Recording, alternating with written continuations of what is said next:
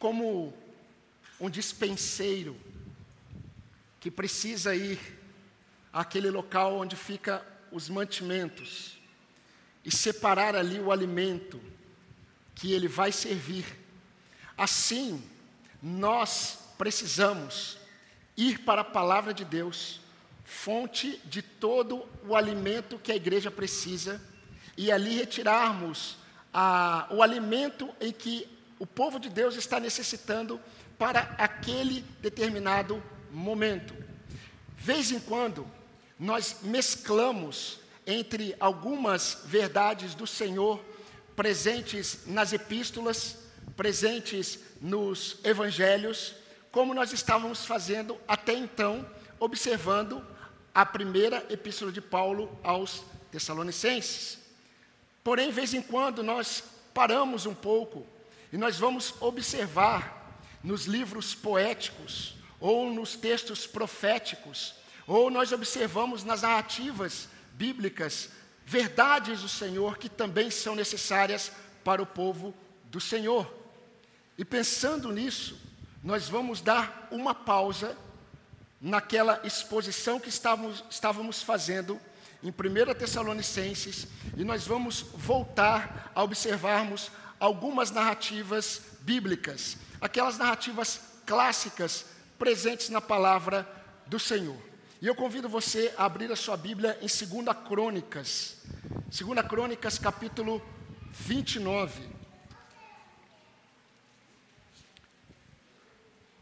2 Crônicas 29,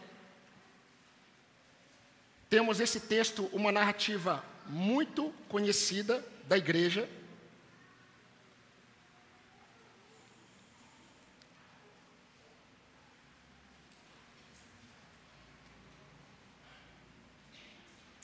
Eu gostaria de ler com os irmãos apenas os versículos de 1 a 5. 2 Crônicas 29, 1 a 5. Diz assim a palavra do Senhor. Ezequias tinha 25 anos de idade quando começou a reinar e reinou 29 anos em Jerusalém. A mãe dele se chamava Abia e era filha de Zacarias. Ezequias fez o que era reto aos olhos do Senhor segundo tudo o que Davi, seu pai, havia feito. No primeiro ano de seu reinado, no primeiro mês, abriu os portões da casa do Senhor e os reparou.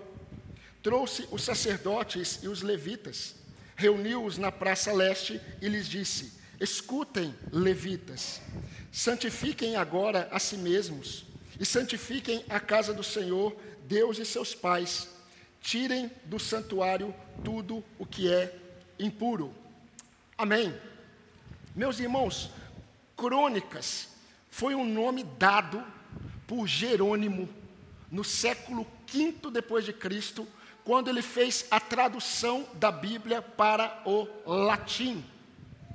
Porém, quando nós observamos a Bíblia hebraica, o Antigo Testamento hebraico, nós não temos este nome. O livro de crônicas na Bíblia hebraica, na verdade, é apenas um livro, apenas.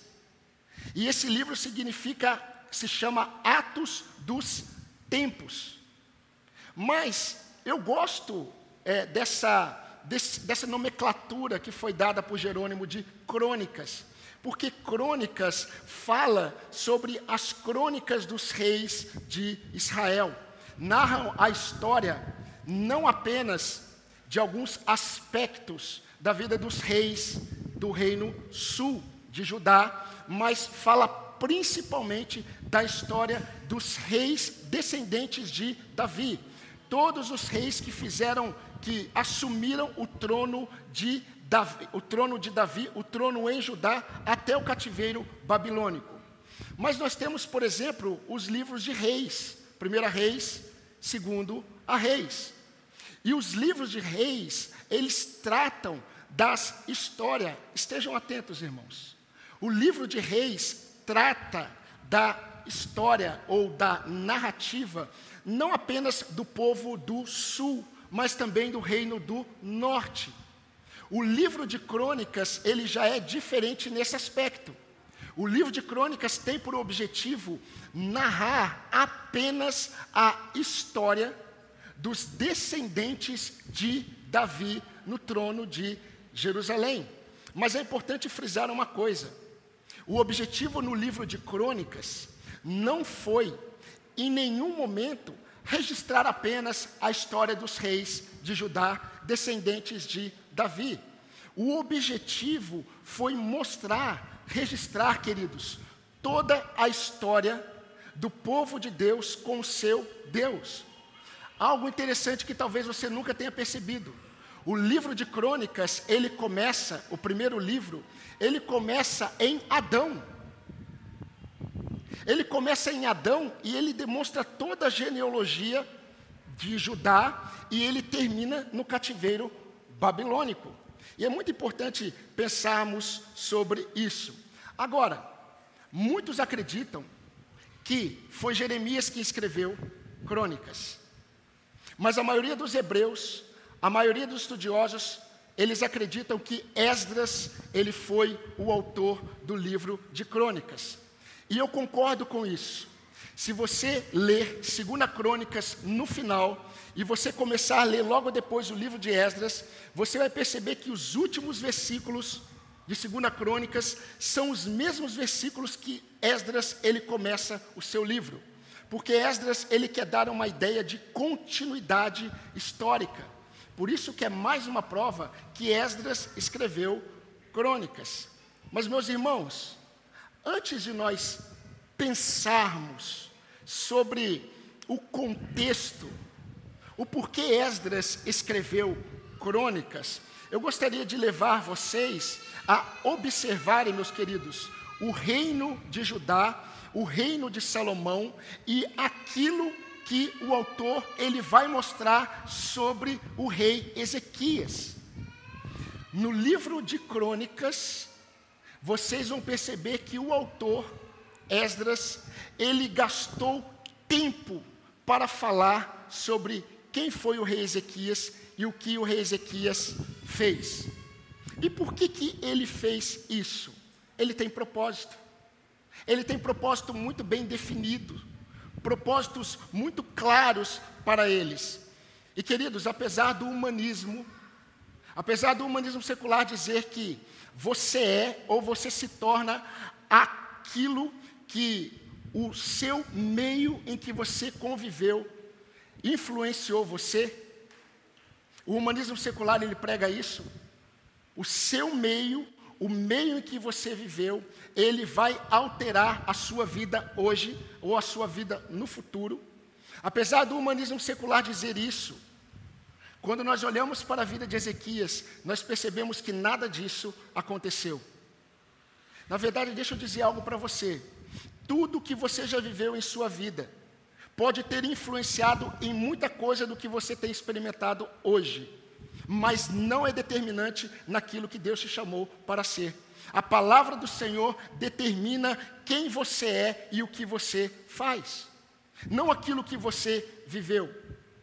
E diferente do que é, Ezequias experimentou, o que o rei Ezequias fez demonstra onde os olhos dele estavam. Meus irmãos, o rei Ezequias, a Bíblia diz, no versículo 2, do capítulo 29 de 2 Crônicas, que ele fez o que era reto aos olhos do Senhor. Diferente, diferente de seus pais. Na verdade, diferente de seu pai, Acás. O pai de Ezequias, ele era um idólatra. A palavra de Deus vai falar sobre o rei Acás, se você ler um pouquinho antes, que o rei Acás, ele espalhou a idolatria em Israel. Ezequias, ele viu os seus irmãos sendo queimados em adoração ao deus Moloque no vale de Non. Mas Ezequias ele não foi influenciado por tudo isso. Ezequias ele não fez o que o pai dele fez. Ezequias ele não espalhou a idolatria, pelo contrário. Ezequias ele vai unir os dois reinos e ele vai restaurar o culto ao Deus de Davi. Aliás, irmãos, o rei Ezequias ele estava tão focado em seguir os passos de Davi, que o plano de governo de Ezequias foi uma reforma na nação, mas não foi uma reforma na economia, não foi uma reforma na educação, não foi uma reforma na saúde, mas foi uma reforma na espiritualidade. Queridos, o âmago do caos de uma sociedade não está na política adotada, não está na educação, não está na economia ou na saúde, mas na adoração. Não é feliz a nação cuja política é boa e a economia prospera. Feliz é a nação cujo Deus é o Senhor.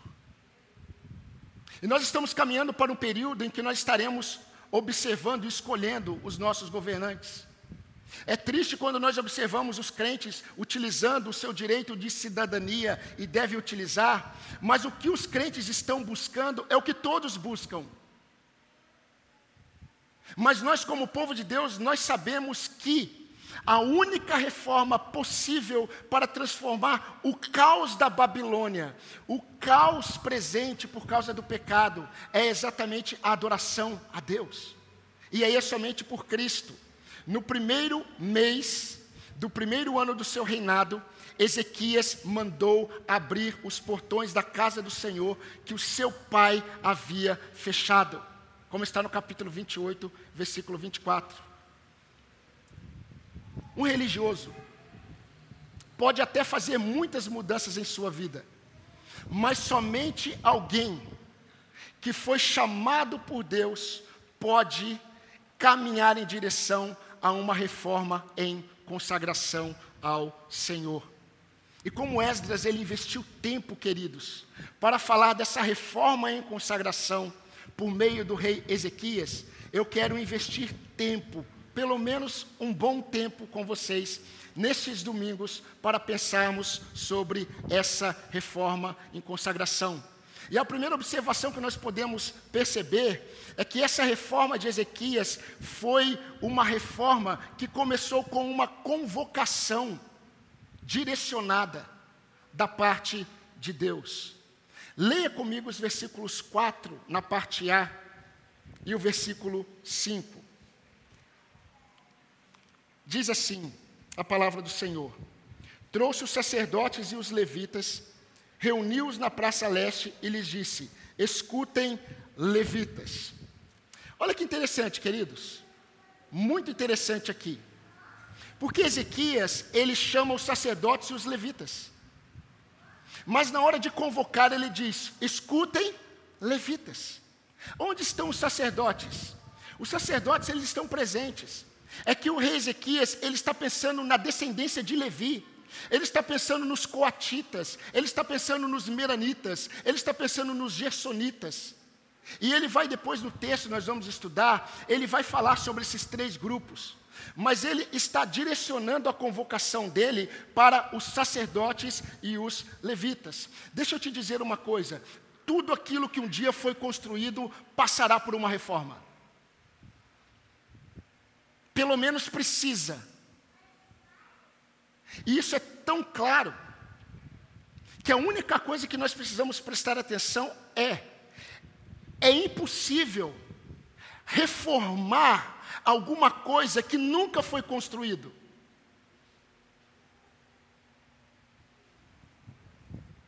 Quando nós olhamos aqui, nós vamos perceber que somente aquilo que um dia foi edificado pode passar por uma reforma.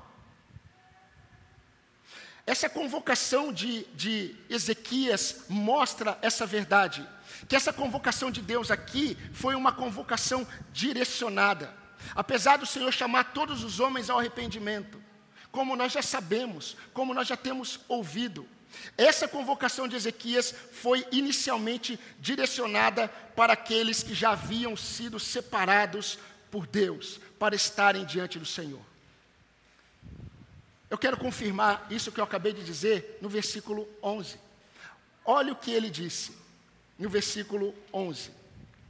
Agora estou, versículo 11, perdão.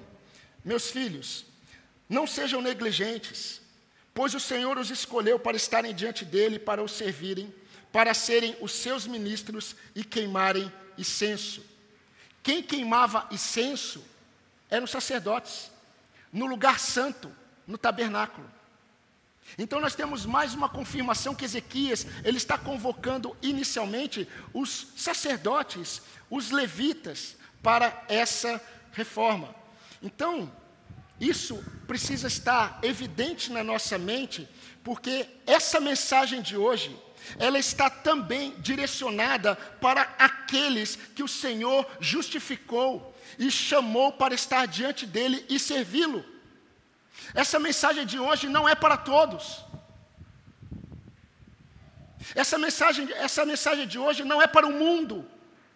Essa mensagem de hoje são para aqueles que o Senhor separou para estar diante dele.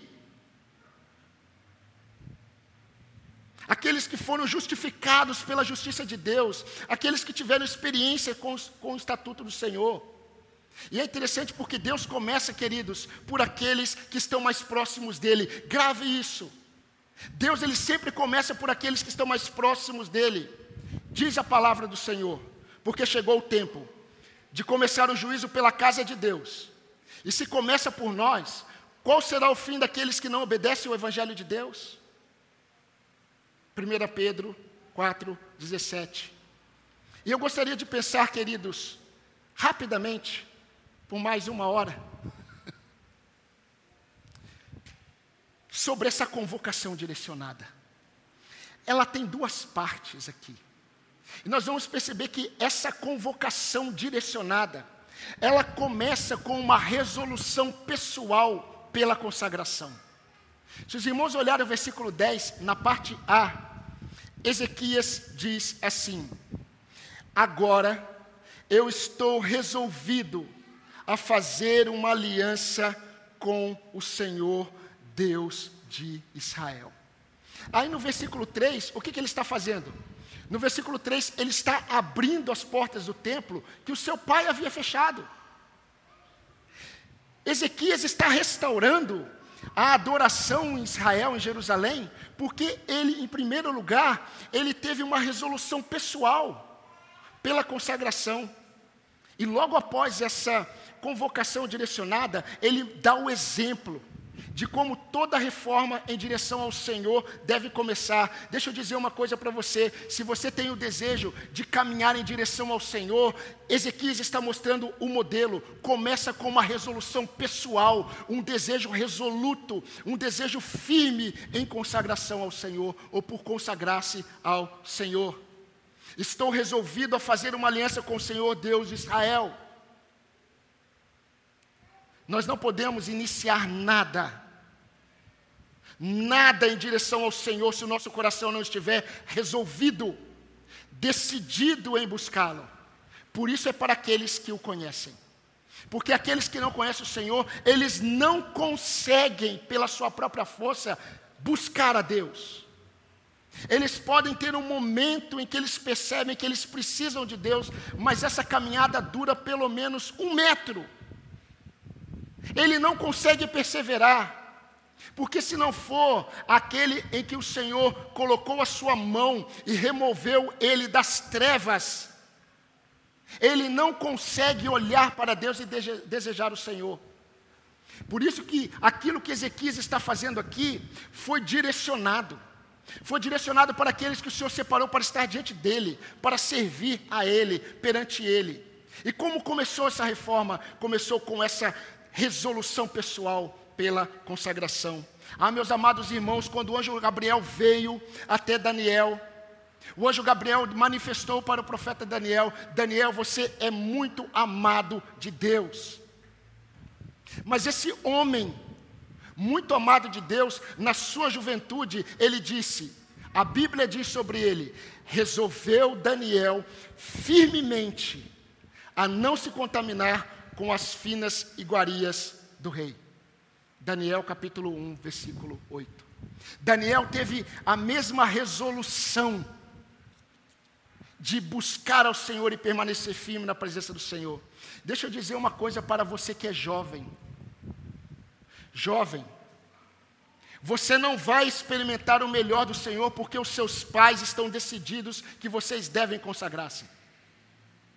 Você só vai experimentar o melhor do Senhor se você decidir ter uma posição firme em direção ao Senhor. Sabendo que isso só acontecerá se Deus mover o seu coração. Mas você precisa decidir. Aliás, as influências que você tem vão ser muito, muito marcantes nesse seu desejo de consagrar-se ao Senhor ou não. A Bíblia diz que Ezequias ele era filho de Abia. Abia era filho de Zacarias. Nós temos muitos Zacarias no Antigo Testamento. Mas eu creio que Esdras está mostrando que esse Zacarias, que era avô de Ezequias, era aquele Zacarias, homem sábio nos conselhos do Senhor, que esteve junto com o rei Uzias, aconselhando o rei Uzias na grande reforma que o rei Uzias fez em Israel. E muito provavelmente, a mãe de Ezequias influenciou a vida do filho, assim como a mãe de Timóteo foi influenciada pela mãe e a avó e a mãe de Timóteo influenciaram a fé de Timóteo. Ai, quem dera se as mães entendessem que se Deus deu a ela um filho, o propósito principal não é fazê-lo bem-sucedido nesse mundo, mas é fazê-lo cada vez mais próximo do Senhor.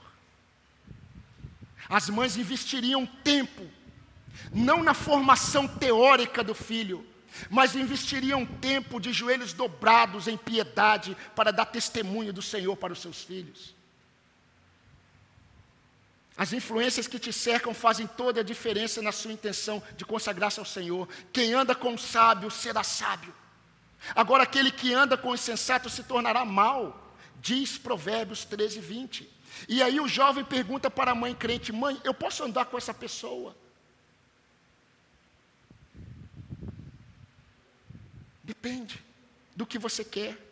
Pais, seus filhos não vão experimentar o melhor do Senhor nessa Babilônia em que nós vivemos, se eles não tiverem os seus corações resolutos para consagrar-se ao Senhor. Maridos, a sua esposa pode orar e deve orar, os seus filhos podem orar e devem orar, mas se você não tiver uma firme resolução em consagrar-se ao Senhor, dificilmente algo vai acontecer. A única coisa que o Senhor vai estar fazendo com a sua esposa e com seus filhos é renovando a fé deles. Mas aquele que coma, come uva verde, o dente dele vai se embotar, não de outro. Os dentes dos filhos não embotarão porque os pais comeram uva verde e vice-versa. A alma que pecar, essa morrerá. Existe uma máxima no aconselhamento bíblico que diz: você faz o que você faz porque você quer o que você quer.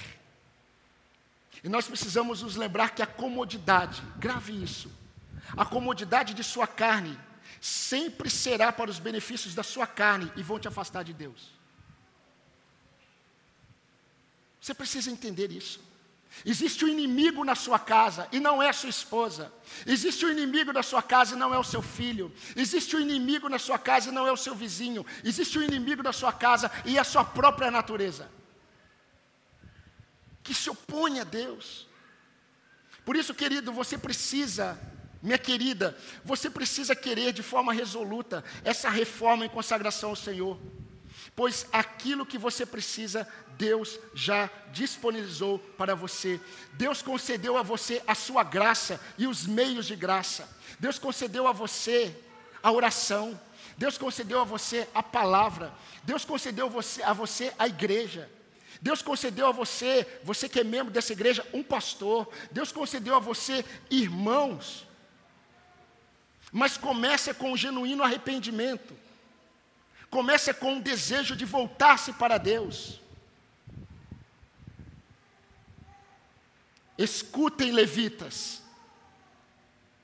disse Ezequias, me faz lembrar do que Moisés falou para o povo: Ouça, ó Israel, o Senhor teu Deus é o único Senhor. Ouça, escute. Aí nós vamos para as igrejas em Apocalipse, Jesus diz: Aquele que tem ouvidos, ouça o que? O Espírito diz às igrejas. Se não houver uma firme resolução pessoal, se você não se atentar à voz do Senhor, você não vai experimentar essa reforma em consagração. Você que foi chamado para estar diante dEle, para servi-lo. Meus filhos, ouça, querido, e decida hoje, firmemente, a voltar-se para o seu Deus. Só que é para você. Você que já foi separado para estar diante dele. Essa foi a primeira parte dessa reforma. A segunda, eu vou apenas introduzir, mas nós vamos falar domingo que vem. É a remoção de impurezas específicas. Essa foi a segunda parte da reforma.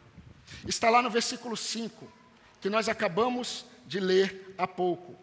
Escutem, levitas, santifiquem a si mesmos e santifiquem a casa do Senhor, Deus e seus pais. Tirem do santuário tudo o que é impuro. Tirem da vida de vocês e do santuário tudo o que é impuro. Santifiquem a vocês mesmos e santifiquem aquilo que Deus confiou a vocês. Existe uma verdade muitas vezes empoeirada no nosso coração. E é exatamente essa verdade que Deus sempre é específico quando nos convoca à consagração. Deus sempre é específico. Eu acho muito interessante porque o livro de Crônicas, como eu já falei, começa com Adão e termina falando sobre o retorno do cativeiro. Agora, o que foi o cativeiro babilônico senão uma disciplina de Deus por causa do pecado? Daquele pecado gradativo e decadente que o povo permaneceu. Meus irmãos, o pecado ele produz endurecimento do coração. E nós precisamos nos atentar, nós precisamos observar isso. Nós precisamos perceber que o cronista, ele quer mostrar esse afastamento gradativo. Ele quer mostrar esse afastamento decadente por causa do pecado. E ele olha para os levitas, ele abre a porta dos templos. É muito interessante isso. Porque Ezequias ele está tão resoluto em seguir os passos de Davi, que a primeira coisa faz, primeiro passo, primeiro plano de governo dele é restaurar a adoração. Ele abre as portas do templo e ele chama os levitas e sacerdotes e diz assim: escutem, eu estou resoluto a buscar ao Senhor. Santifiquem a vida de vocês. Santifiquem aquilo que Deus confiou a vocês tirem tudo aquilo que é imundo da sua vida e daquilo que o Senhor te confiou. Remova as impurezas na vida de vocês e no ministério que o Senhor te confiou. Mas nós vamos ser mais detalhistas domingo que vem, se o Senhor permitir. Eu gostaria de me debruçar, nesse tempo que nos resta, algumas aplicações. Meu querido, você que está aqui, você já parou para pensar por que que Esdras ele escreveu crônicas no seu contexto? Você deve se lembrar que no contexto de Esdras, quando ele escreve crônicas, a restauração do templo após o cativeiro já havia sido concluída. A reconstrução do muro já havia sido concluída por Neemias e o povo. O culto já havia sido restabelecido. Mas a alma farta, ela pisa o favo de mel. A espiritualidade estava estagnada. Quando Esdras fala sobre o rei Ezequias, ele está deixando claro para nós que naquele período, a restauração do templo e das atividades dentro do templo tinham a ver com retorno para o Senhor. Mas nós sabemos, hoje, pelo Espírito Santo, que nada mais tem a ver com templo de pedras, mas com vidas consagradas. Queridos, estruturas não esfriam espiritualmente, vida sim. Vida sim. E em que se constituiu essa reforma? Preste atenção como isso é profundo para nós. Literalmente, essa reforma de Ezequias foi uma mudança radical em direção, em uma direção contrária ao que vinha sendo praticado até o momento, por meio do pai dele. Ao mesmo tempo que foi um retorno àquilo que antes era praticado e já não era mais. Era praticado com Davi. Por isso que ele quer seguir não os passos de Acás, ele quer seguir os passos de Davi, o seu pai. Deixa eu fazer uma pergunta para você, na verdade duas. O que será que você tem praticado até então, no qual você precisa experimentar uma mudança radical em direção ao Senhor? A outra pergunta precisa também ser feita: o que você praticava antes, que há muito tempo você não pratica mais? Aquela prática ou aquelas práticas que você tinha antes em direção ao Senhor. Seu coração ardia mais pelo Senhor. Esses dias eu estava conversando com um irmão. Na verdade, foi antes de começar o culto domingo passado. E o irmão começou a cantar um louvor. Meus irmãos, sabe aquele louvor lindo que a letra é terrível? Mas essa letra não era tão terrível. Mas o louvor era lindo. E o irmão começou a cantar e eu comecei a querer chorar. Eu acho que o irmão ficou assustado. Eu acho que o pastor não ouviu a outra parte da letra ou não sabe. Aquela música antiga, eu não, eu não lembro o título dela, Algemado por um Peso, lembra? Se eu falar, você começa a cantar, né? É, é um clássico. Meus irmãos, eu comecei a me dar uma vontade de chorar. Sabe por quê? Porque me fez lembrar daquele momento exato que eu estava algemado por um peso. E o Senhor me tocou. Ah, que tempo. Talvez você tenha experimentado muitas coisas com o Senhor que há muito tempo você não experimenta mais. Porque talvez você não percebeu que as portas da adoração genuína ao Senhor estão fechadas. Por isso que essa mensagem de hoje é para você que foi chamado para estar diante do Senhor, você que já teve experiência com a lei do Senhor, com os estatutos do Senhor, mas por algum motivo ou muitos, você se distanciou e seguiu os passos de Acás. Você não permaneceu nos passos de Davi. Assim como as lâmpadas do candelabro, se você ler dos versículos 7, 6 em diante, nós não vamos ler hoje, mas domingo que vem sim. As lâmpadas do candelabro foram apagadas. Você sabia que as lâmpadas do candelabro nunca poderiam ser apagadas? Nunca. Deus havia determinado que o candelabro precisaria estar sempre aceso noite e dia. Quem cuidava disso? Os sacerdotes. Mas por causa de Acás, a lâmpada ou as lâmpadas do candelabro estavam apagadas. Talvez a sua vida esteja exatamente dessa forma apagada. Aquilo que Deus colocou para você viver está apagado. Talvez por causa da presença de pecado.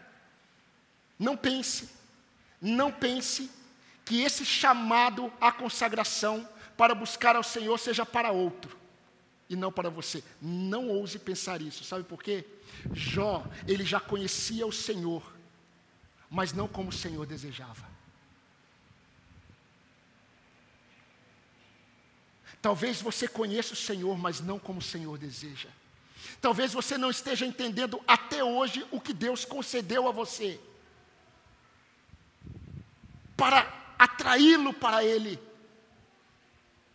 para conduzi-lo na presença dEle, na dependência dEle. Mas, vez em quando, na nossa caminhada de estar diante do Senhor, nós caminhamos em direção à nossa própria capacidade, às nossas próprias forças, na nossa dependência. Buscar ao Senhor é enfatizado onze vezes em crônicas. Onze vezes. E como é necessário, queridos, nós darmos essa ênfase hoje. Talvez você que já conheça o Senhor, mais do que muitos que estão aqui, como os levitas e sacerdotes. Talvez essa mensagem seja direcionada exatamente para você que conhece o Senhor mais do que muitos. Muitos crentes que você conhece, mas você ainda não conhece o Senhor como Ele deseja que você o conheça. E Ele te chama para buscar a Sua presença. A pergunta que você precisa responder, e que eu já respondi, e amanhã eu vou meditar sobre isso. Será que você está resoluto, decidido em fazer isso a partir de agora? Meus irmãos, nós somos uma geração sem tempo.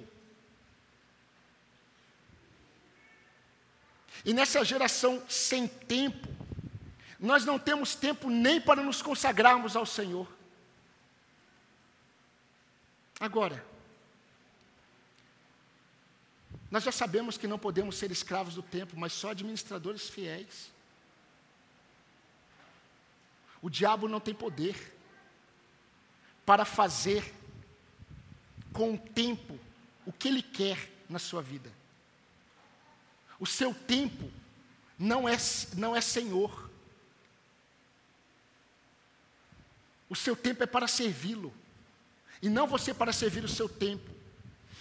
A questão é, na verdade são muitas questões.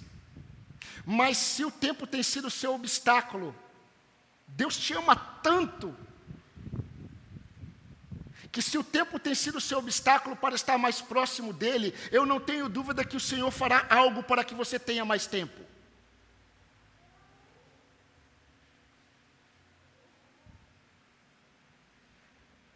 E eu fico me perguntando para mim: será que o problema é falta de tempo mesmo? Ou é apenas falta de um coração resoluto em consagrar-se ao Senhor?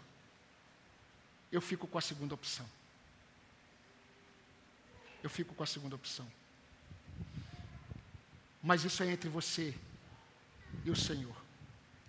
Pela manhã eu disse: santidade é dádiva, não é conquista. Você não busca conquistar santidade. Você só pode experimentar santidade porque Deus te deu graça para isso. Mas agora à noite, eu quero dizer para você que santidade é resposta e não iniciativa própria. A iniciativa vem depois da resposta, de uma decisão resoluta em consagrar-se ao Senhor. E nós não podemos ignorar essa verdade, meu querido. Se um dia Jesus Cristo se revelou a você, saiba que você é uma obra inacabada, mas nunca abandonada. Amém, irmãos? É uma obra inacabada sim, mas nunca abandonada, porque aquele que começou uma boa obra, ele está fazendo, mesmo que você não perceba. E enquanto as coisas estão acontecendo na sua vida, talvez você não esteja percebendo esse chamado do Senhor. Consagre-se ao Senhor, vós que foram chamados para estarem diante dEle. Mas muitos ouvem a palavra do Senhor mas nem todos escutam a voz do Senhor. Quando a palavra do Senhor é pregada, e todos os homens, assim como muitas ovelhas, estão pastando nas suas vidas. Aqueles que são do Senhor, eles levantam a cabeça, porque eles ouvem uma voz e essa voz é uma voz que deve ser seguida.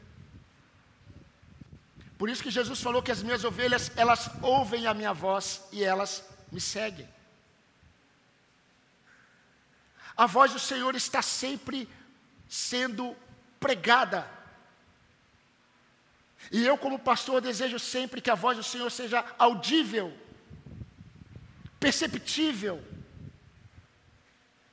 Mas eu já disse para vocês que todas as vezes que Deus fala, todo aquele que ouve responde, mesmo com inanição, é uma resposta. O não se posicionar em direção ao Senhor já é uma resposta. E a pergunta que eu faço para você, para nós terminarmos, antes de lermos juntos um texto, é: até quando você vai ouvir a voz do Senhor e você não dará ouvidos. Eu convido você a baixar a sua cabeça e a orar comigo.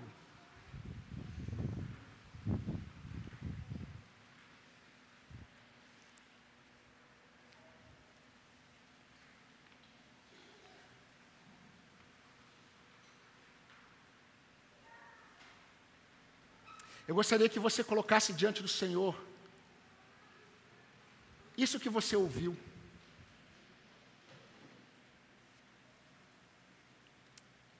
Eu creio que você precisa dar uma resposta para o Senhor. E eu creio piamente que aquilo que você precisava ouvir nessa noite, o Senhor falou com você.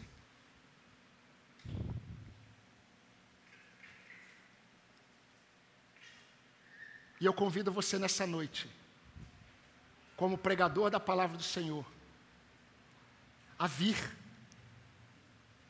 a vir até o Senhor. Talvez vir até o Senhor, porque você nunca teve uma experiência com Cristo Salvador. E você precisa reconhecer os seus pecados. E você precisa reconhecer que só em Jesus Cristo você pode ser salvo da vida que você vive e da eternidade que você viverá.